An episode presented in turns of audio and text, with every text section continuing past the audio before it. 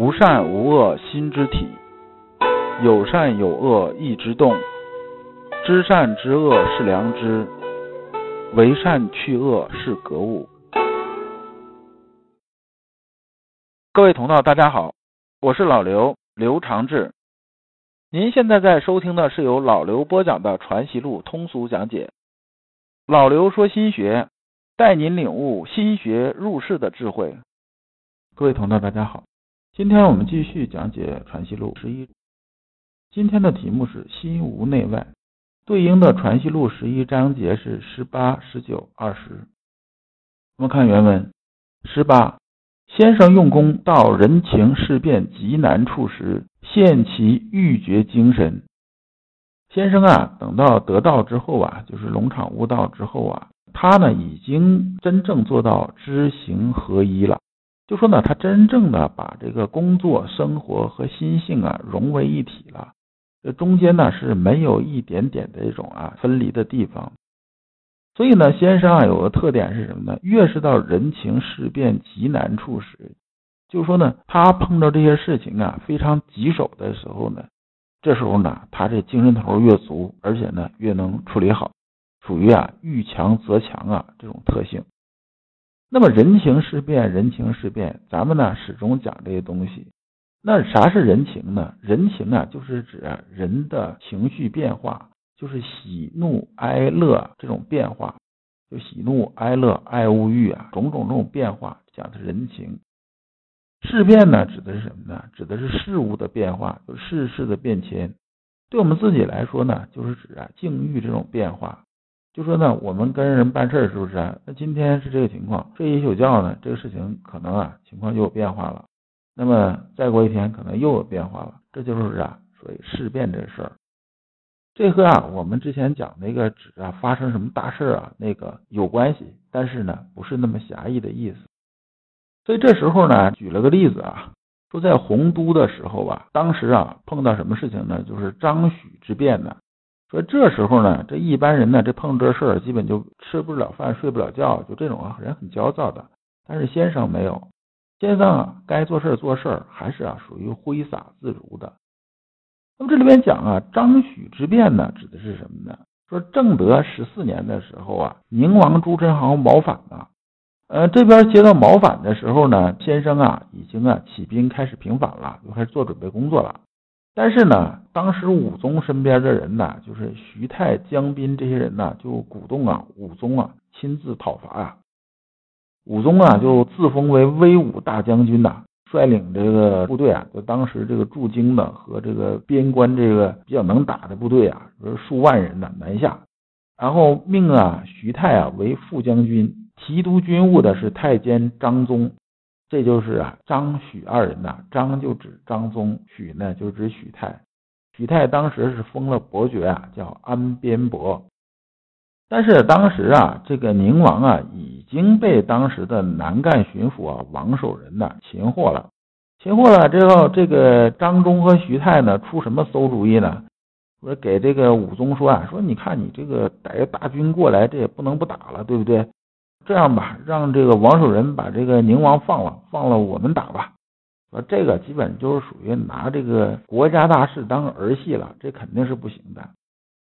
那么呢，阳明先生啊，当时知道这件事情的时候啊，就是赶在啊张宗许泰没来的时候啊，先把宁王求到南昌这地方，然后呢，接着上书朝廷啊，就那意思告诉武宗啊，说你看事儿我已经办完了，你就别出来了。这武宗啊，执意出征啊。这个就是这个这个武宗是比较喜欢玩闹这么一个皇帝啊。完这时候呢，这个阳明先生是怎么做呢？阳明先生啊就把宁王啊交给张勇了。张勇啊当时这个位置啊和这个分量来讲的话呢，是比啊张宗和徐泰啊要大的。所以交给他之后呢，这个事情呢再处理呢，就就不会把事情搞得特别大了。那么呢，这个事儿办完了之后呢，朝廷啊就让他巡抚江西呀，然后呢他又回到南昌这个地方了。这时候呢，张宗、许泰已经到南昌了。这两个人呢，本来是想什么呢？说这宁王啊这么好抓，这个平叛呢立大功嘛。然后呢被这个阳明先生把这个宁王啊交到朝廷去了，他们这功啊就没法立了。那怎么办呢？那就开始搞什么呢？就祸害百姓啊，就是说以穷搜逆党为名啊，就大肆抓捕啊，然后这个开始怎么样怎么样的意思？你看你是平乱了，对不对？那我们也肃清逆党啊，也是有功的。然后同时呢，又不断的放纵啊，京军呐，就是他们带来这种这个部队啊，就是驻京这种部队啊带过来的，不断的这个骚扰地方军呢。这个鼓动啊，这个谩骂呀，什么这搞这些事儿，反正啊，我就是给你啊王阳明添堵，这么个意思。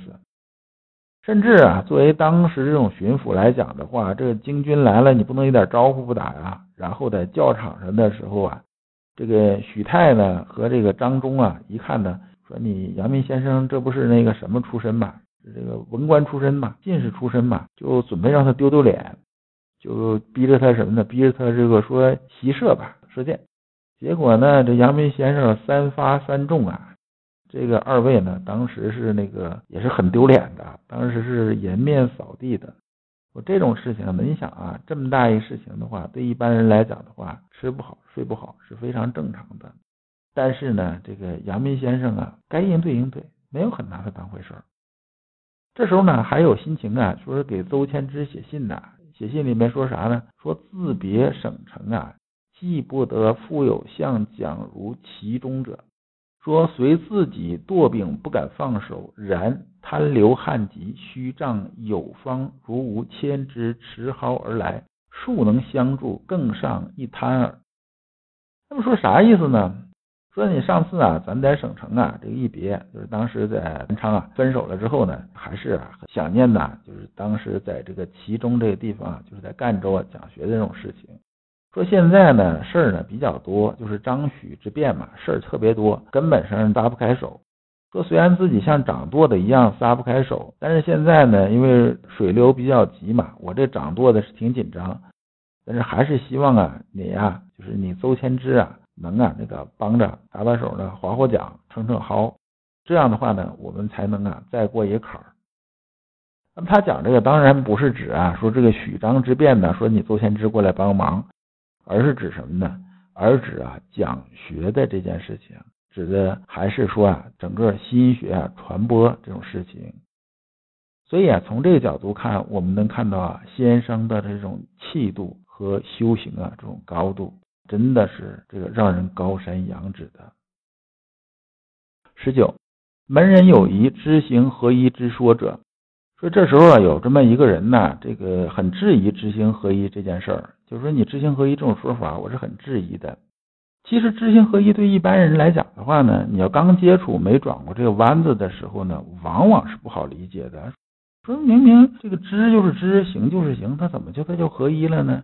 说你不知道啊，这个起心动念的那一涌动就是行的开始啊。你把行当成具体行为啊，这东西真的是没有办法融合到一起的。所以啊，总有人呐疑问这件事儿，就特别是一入门的时候。我一入门的时候也是疑惑这件事儿的。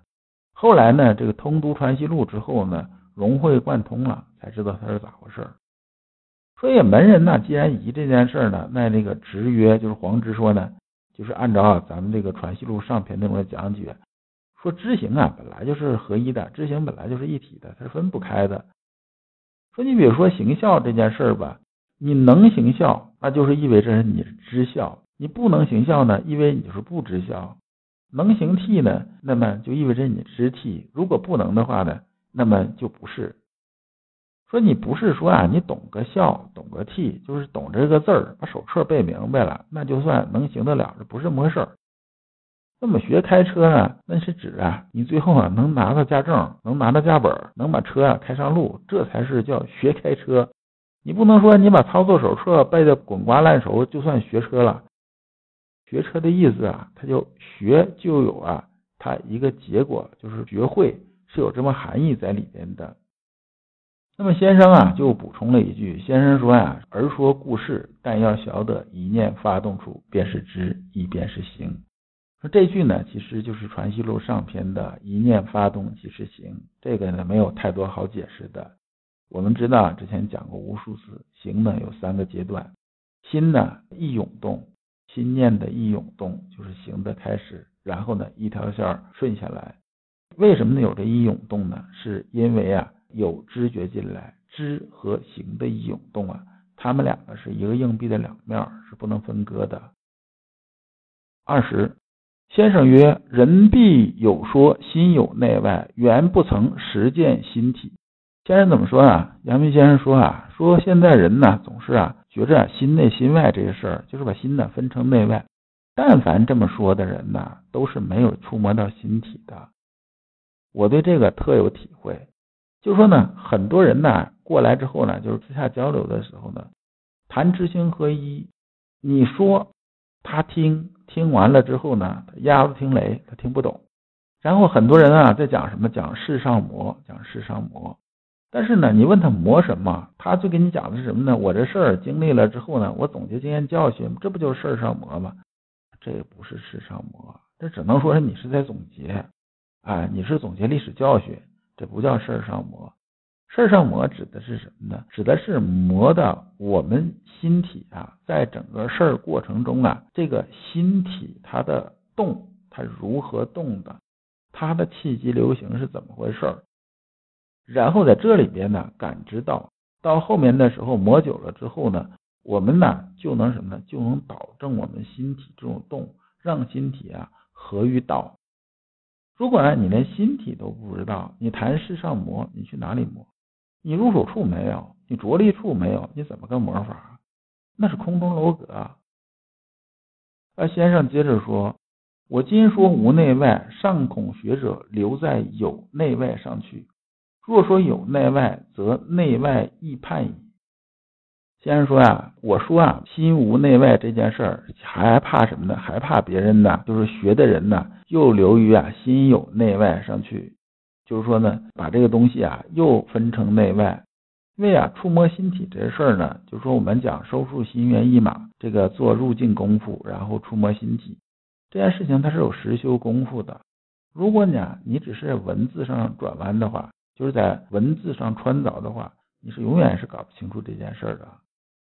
先说啊，这里边呢，内外是很容易判断出来的。这些呢，不光是我说，很多人都这么说的。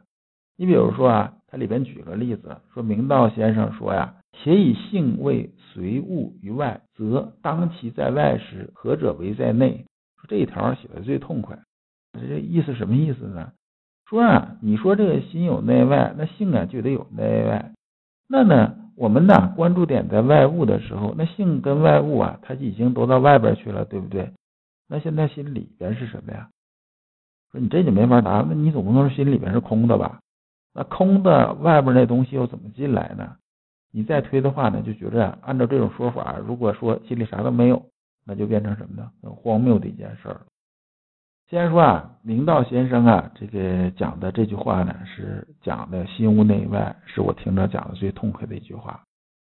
那么除了这个呢，我们看呢，《中庸》里边也讲说，性之德和内外之道也。说性之德呀，性之德就是说呢，性是主体的，那么性呢是和内外之道，性呢是和心呢是一回事的。那么也就是说呢，这个性无内外，所以呢，心也就。无内外，那么这也是中庸里边的说法。那么这个朱子呢，也是同样认为啊，这是没有内外的。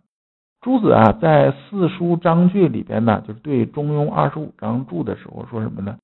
说仁者体之存，知者用之发，是皆无性之固有，而无内外之殊。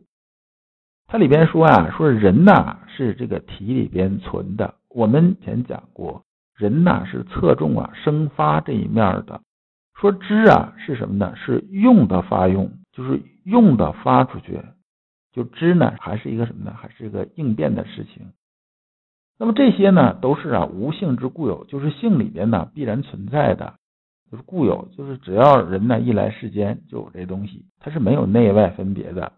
那么意思还是一样，就是说你人也好，知也好，这些呢都是性里边本身就有的。没有内外啊这种区别的。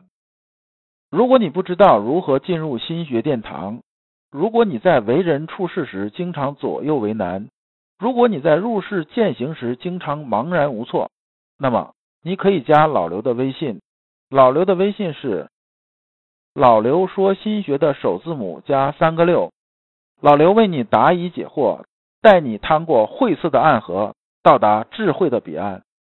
那么这一章啊，我们就讲完了。下一章我们讲调理无始终。